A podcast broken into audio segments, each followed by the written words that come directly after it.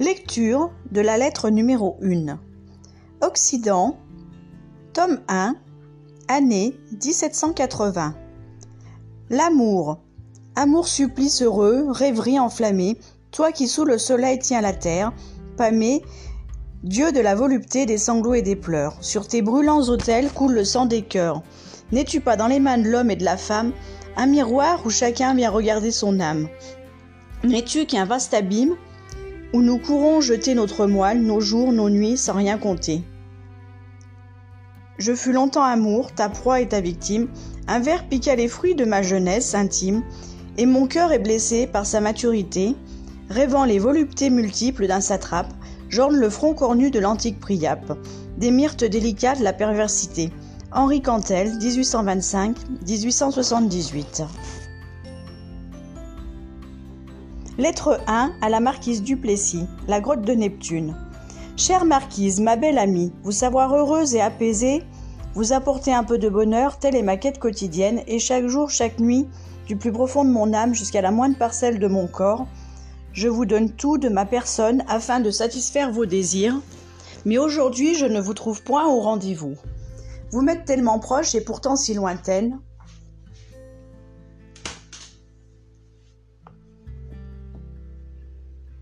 parfois inaccessible même, quand dans vos pensées vous renfermez, vous vous renfermez. Je me languis alors de vous, ma douce amie, de votre esprit brillant si vif et piquant, comme le dard d'un scorpion, lorsque d'une vérité vous m'assénez, me laissant ainsi désarçonner et à votre merci, mais tout aussitôt par de tendres et doux mots, vous savez me réconforter.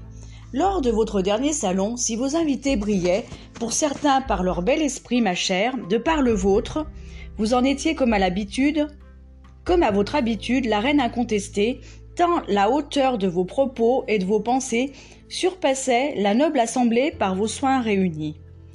Que n'ai-je apprécié si vous saviez avec quelle délectation je vous ai vu jouer de la niaiserie de notre bon abbé Amblard et comment vous l'avez renvoyé réviser ses saintes écritures. Cependant que je sentais sous la nappe votre pied furtif et adroit qui se jouait de moi, notre pauvre prieur, piquant un phare cramoisi de vos délicieuses gâteries orientales, s'en étouffa presque et faillit en faire son dernier repas. Madame, je me languis de votre belle personne, dont la présence seule réveille en moi la flamme vacillante de mon cœur. Que ne pourrais-je prétendre à avoir plus belle amie que vous? Madame, tant par la grâce et la beauté vous illuminez ma vie. Tel un phare me guidant à travers le brouillard, vous avez à jamais agrippé mon regard que je ne saurais plus détourné, comme Ulysse attaché à son mât, attiré par le chant des sirènes. Mais si Ulysse, par des artifices, n'avait pas succombé à la tentation, en ce qui me concerne, c'est avec empressement que j'ai détaché mes liens pour mieux me jeter dans vos bras et m'abandonner à votre charme. Je me languis de votre corps, de ces courbes si graciles que j'aime tant admirer, lorsque sur votre divan, telle l'odalisque brune, lascive et sensuelle, vous prenez du repos. Je me languis d'explorer avec vous notre carte du tendre, dont nous avons si souvent emprunté les chemins si délectables, mais aussi si sinueux pour pouvoir en apprécier à l'arrivée la félicité des lieux. Que de chemins de traverse avons-nous parcourus ensemble? Mais pour autant de tous les lieux précisés, que de nombreux encore nous reste-t-il à explorer? J'ai, ma belle amie, dans une hâte, une hâte esquisse, l'envie de voir arriver les beaux jours, afin de passer de bons et longs moments avec vous, dans votre magnifique parc de Méricourt, que j'apprécie tant dans son bel ensemble si harmonieux, et dont je connais les moindres recoins. Si je ne me lasse pas d'admirer l'agencement de votre jardin à la française, avec ses terrasses et ses parterres plantés de magnifiques fleurs de saison, entourés de buis taillés, ses taupières et ses statues antiques, mais aussi ses bassins et ses pièces d'eau, ses bosquets et ses allées, favorisant la rêverie et l'amour. Il est un coin secret de votre jardin j'apprécie plus particulièrement.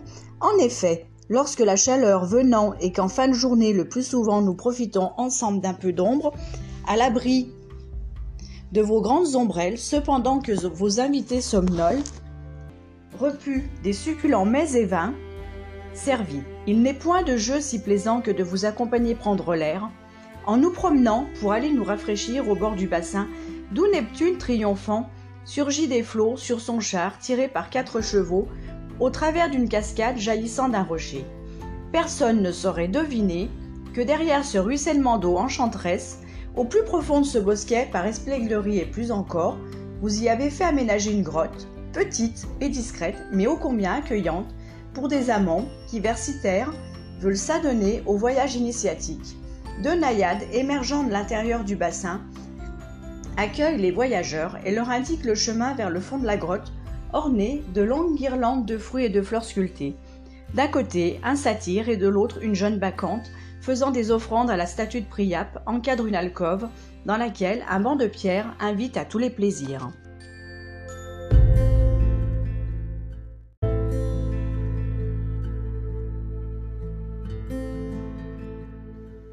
Suite de la lettre numéro 1. Confidence courtoise. Par-dessus ce long lit à l'aspect rocailleux, sur lequel vous aviez fait disposer, des tissus soyeux et frais, ainsi que de moelleux coussins de velours, c'est avec un plaisir sans cesse renouvelé que de tous vos accoutrements, robes, paniers et jupons, je peux enfin vous alléger, vous laissant comme seule étoffe vos bas de soie blanc rossés d'un ruban de satin bleu. Lorsque votre corps, ainsi libéré de ses carcans, ressent l'air qui de la cascade vient délicieusement rafraîchir l'atmosphère, alors ma belle amie, je vous sens frissonner délicieusement, et vos tétons, tels de fringants soldats, se raidissent en dévoilant leur impudique ardeur. En ce doux moment d'abandon, j'aime vous étreindre tendrement dans mes bras, car je vous sais soumise au désir amoureux et à tous ces caprices que vous appréciez tant et pour lesquels votre amour et votre imagination sont sans bornes. C'est alors, avec un plaisir indéfinissable et qui en moi fait s'exprimer un désir profond, que je vous soulève galamment et vous porte précieusement jusqu'à cette couche improvisée sur laquelle vous vous abandonnez. Vous vous offrez telle une divine corbeille de fruits esquis, me permettant ainsi d'admirer votre sublime corps que j'idolâtre tant. Dans cette coupe si merveilleuse à la vue, aux arômes si subtils, au goût mêlé de miel et de vanille, c'est de l'un, parmi les autres dont je raffole, qu'aujourd'hui je vais me délecter, votre figue exquise, car vous avez, madame, ce trésor que je sais convoité par des coquins, mais dont je suis le seul en cet instant à en posséder la clé tant il est précieux pour moi. Vous me savez grand amateur de délices goûteux, et pour cela vous appréciez avec quelle manière je sais prendre soin du vôtre, lui faisant exhaler ses moindres fragrances, libérer tout son nectar. Vous aimez la façon dont, amoureusement, de mes doigts habiles un peu fébriles, je le caresse, puis doucement j'en écarte la peau pour en révéler sa chair délicate. Je me délecte alors de jouer avec son grain, pareil à celui de la grenade, que je roule entre mes doigts et que j'aime tout autant à croquer, jusqu'au moment où le sentant grossir sous mes caresses, alors c'est insatiablement que je vais vouloir aller le goûter, le sucer, ainsi que la pulpe suave d'où il semble émerger, tel un îlot au milieu d'un océan de volupté, car ce fruit à la nature si douce, à la saveur sans pareille, à l'arôme si enivrant et par le nectar qu'il exprime, je ne peux me passer, me donne un émoi, dont vous savez apprécier la roideur. Adepte des piqûres, grande amatrice, tout autant que moi de ces fruits esquis, vous avez, vous aussi, ma chère amie, une habileté à les câliner, à en jouer avec passion, à les déguster du bout de vos lèvres gourmandes et de votre langue experte. Si parfois, madame, votre généreux art du gamamuchage me fait rendre grâce alors même que je n'ai pu honorer votre personne tel qu'il est attendu d'un gentilhomme, c'est aussitôt d'un sourire satisfait et engageant que vous savez me rassurer et m'encourager à poursuivre notre amoureuse entreprise. Puis c'est en riant que par vos mains si délicates, mais si adroites, telles les serres d'un rapace qui en serre leur proie, et par votre bouche si subtile, que vous savez alors donner une nouvelle vigueur à ces objets de plaisir si convoités, et dont vous aussi avez le désir de les savourer à votre, guise. Votre désir, ma douce amie, je le ressens lorsque mes doigts effleurent votre peau, telle une plume, vous faisant frémir à chaque mouvement. J'aime à jouer ainsi de vos sensations, en me promenant doucement le long de vos jambes, à l'intérieur de vos cuisses, douces comme la soie, sentir vos épaules et votre dos se donner à ma caresse, puis la continuer au creux de vos reins, descendre sur votre admirable fessier, dur comme un marbre, plus blanc que l'ivoire, pour finir par y dessiner, y dessiner de douces arabesques qui vous rendent si impatiente. Quand, subtilement alors, par de baisers sensuels, par de sensuels baisers, venant vous effleurer la nuque, je vous invite à vous retourner sur le dos pour poursuivre nos pérégrinations. C'est un un bouquet grandiose qui explose ainsi à ma vue. Devant tant de merveilles ainsi offertes, je ne me lasse pas d'admirer la ligne de vos globes si parfaits, dont je ne peux m'empêcher de la forme vouloir m'en imprégner en les emprisonnant délicatement dans mes mains. Exalté.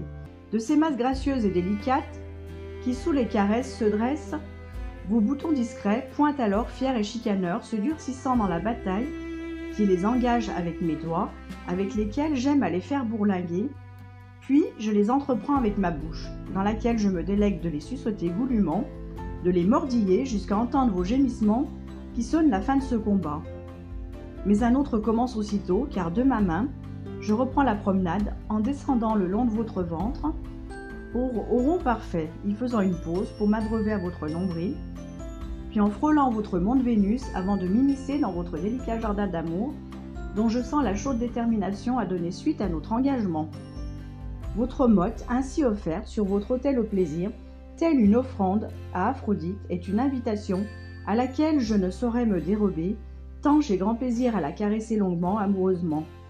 Même à humer son arôme si subtil, à la fourrailler de mes doigts impatients, d'ouvrir votre tabernacle pour mieux s'y glisser par un, deux, puis par trois, au fil que votre désir grandissant le rouvre, le, rouvre le chemin, cependant que votre généreux nectar facilite leur exploration.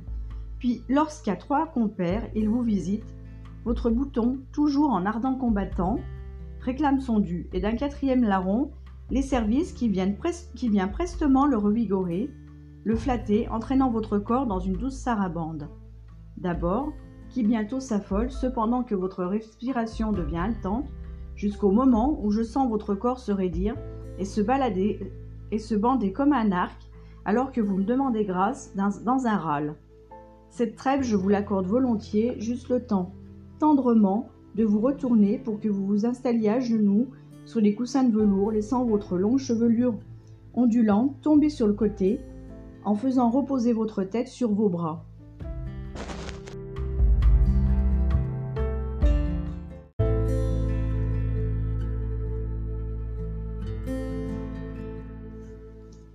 Suite lecture Confidence courtoise. Madame, c'est toute la magnificence de votre merveilleux cul que je puis admirer ainsi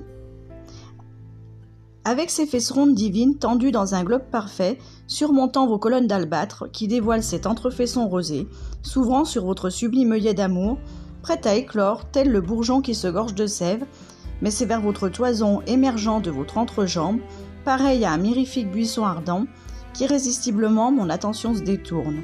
C'est ainsi que je lance mes doigts à l'assaut de vos beautés postérieures, pour en apprécier toute leur rondeur et en dessiner le contour pour vous faire frémir. Puis je les laisse descendre délicatement le long de vos cuisses, de vos jambes jusqu'à vos pieds charmants pour vous faire frissonner et enfin lentement je les, je les remonte par les mêmes chemins jusqu'à votre croupe que vous l'abandonniez à mes caresses subtiles. Avec fébrilité, j'insinue lentement mes doigts le long de votre oreille, m'arrêtant sur votre rosette qui m'invite à bien vouloir venir la saluer pendant que je glisse mon autre main vers votre petit prisonnier, qui dans votre position ainsi mise, tel un roc, un promontoire, pointe dure, comme l'acier et chaud comme la braise. Cependant que de mon brigadier d'amour, je vous entreprends votre clitoris, mes autres compères prennent possession de votre bel abricot fondu et votre désir grandissant, telle une vague profonde qui vous submerge, vous écartez alors toutes vos naffes et cambrez vos reins pour mieux vous offrir. Ainsi, en continuant ardemment D'asticoter votre bouton d'un doigt assuré, je pénètre votre chapelle et vous l'enfonce jusqu'à la garde, alors qu'à sa rencontre, vous lancez votre coupe, altière à l'assaut. Profitant de cette frénésie amoureuse, par mon autre doigt, de votre œillet, je force votre passage et ainsi emplit tous ces visiteurs très amicaux, avec qui vous appréciez grandement la conversation, vous ne tardez pas à exiger que par mon compagnon du milieu j'y participe à mon tour. Étant votre humble et dévoué serviteur, je ne puis alors que m'exécuter, pour vous besogner à votre souhait. Madame, mais avant d'en venir aux prières, comme il est d'usage, vous vous devez de vérifier l'état de mon cierge pour vous assurer que dans votre chapelle, il puisse y faire bon office. De votre dévotion à Cypris, en prêtresse habile, vous en avez l'art et les manières pour me gamahucher le canal en me faisant réciter mon bréviaire. Cependant que d'un doigt impertinent, vous me faites postillon en me faisant bander comme un carme. Irrésistiblement, alors, agrippant mes mains sur vos hanches amoureuses, c'est votre croupe, sublime aux éminences d'un marbre parfait, si magnifiquement offerte que de mon goupillon impatient, je viens, madame, vous embrocher délicatement, puis, tout en vous fourrageant longuement de mon membre gorgé de plaisir, je profite de la douceur mais aussi de la braise ardente de votre corridor. Vous entends réagir intensément à chacun de mes mouvements jusqu'à ce qu'enfin vous jouissiez dans un orgasme profond et puissant. Me retirant promptement pour moucher ma chandelle, vous vous en saisissez vivement, et après m'avoir amorcé généreusement le siphon en votre bouche, je trouve l'absolution sous la merveilleuse caresse de vos lèvres. Cet engagement, merveilleuse rencontre de nos sens, sublime moment de passion, ma chère marquise, Ma douce amie, ma tendre complice, je ne peux vous en donner plus de sentiments aujourd'hui, car à ma porte l'on frappe, et cet écritoire sur lequel j'aime tant ma plume laisser converser avec vous, je dois la ranger promptement. Je vous salue, madame, ma tendre amie, vicomte de Soulac, votre fidèle et dévoué serviteur, Bordeaux, Les Quais, le 14 février 1780. Et voilà, c'était la fin de la première lettre des confidences courtoises. Je vous remercie de m'avoir écouté en espérant que vous ayez apprécié ce premier extrait et que cela vous donne envie d'en lire les autres lettres. Merci.